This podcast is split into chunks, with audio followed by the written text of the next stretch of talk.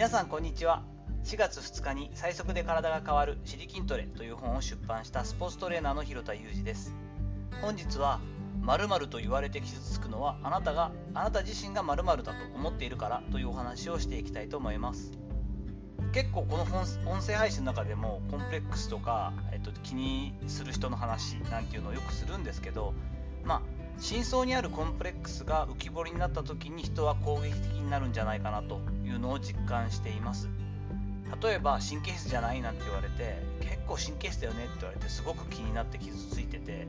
神経質って言われたんだけどそうどうどう思うってそんなことないよねなんていうことよくあると思うんですがそれは多分ご自身が自分のことは神経質だな自分ってそこってあんまりいいとこじゃないなって気にしてたりするからだと思うんですね。これ私自身は結構そういうところがあって嫌いな人っていうのは結構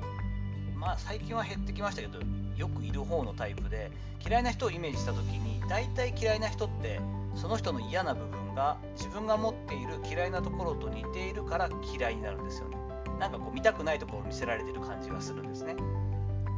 当時特に30代前半ぐらいまでは私はこう自信がないことを隠して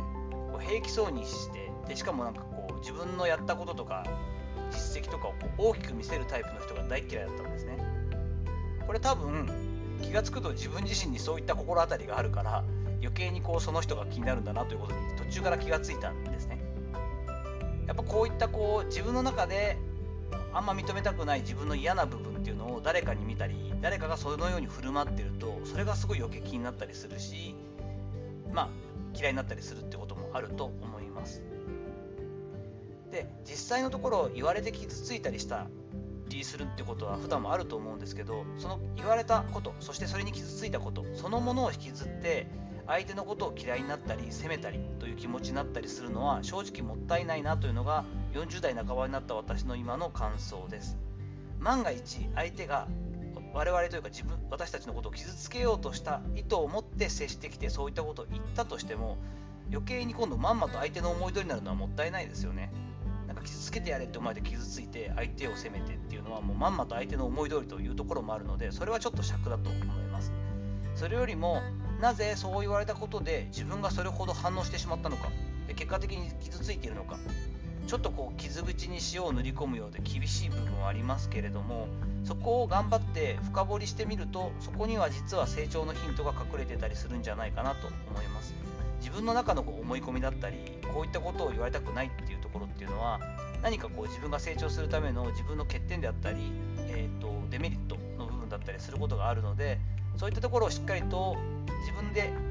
分析することができてくるとそういった部分は減ってくるんじゃないかなと思ったりしています。実際に私が関わっているトレーナー業界というのはですね意外と頑張り屋さんは多いんですけれどもこういったこうある種のコンプレックスをたくさん抱えている人が多い業種でもあったりするのでなんでそんなとこにこだわってんだろうっ話を聞いてたり悩みをこう相談してくれたりした時にそこがポイントというよりはなんか自分の気の持ちようっていうかそこをもう一掘りしたら簡単なのになと思ったりすることがあったりするので本日は休日ということでちょっとたわいもない話ではありますが〇〇と言われて傷つくのはあなたが〇〇だと思っているからじゃないといったお話をしていきました。さていかがでしょうか？本日の話のご意見やご感想などあればコメント欄やレター機能を使ってお願いいたします。いいねやフォローもいつもありがとうございます。嬉しいです。よろしくお願いいたします。本日も最後までお聴きいただきありがとうございました。この後も充実した時間をお過ごしください。それではまたお会いしましょう。広田裕二でした。